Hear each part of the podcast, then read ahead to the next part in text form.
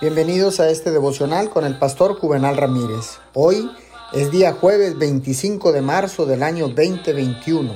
La palabra de Dios dice en segunda de Pedro capítulo 1 versículo 3.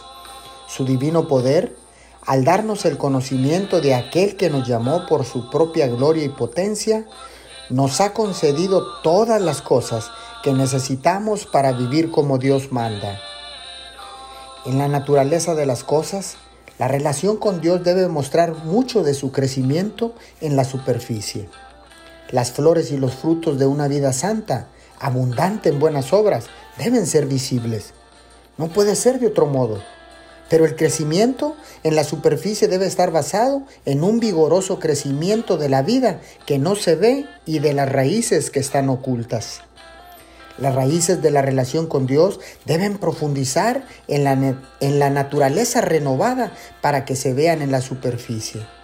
Debería haber mucho crecimiento invisible y subterráneo. Si no, la vida será débil y breve y el crecimiento externo será infructuoso. Oremos. Papito Dios, quiero dar el fruto de tu espíritu en mi vida. Te pedimos de favor que hagas que nuestras raíces crezcan más profundamente. En el nombre de Jesús. Amén y amén.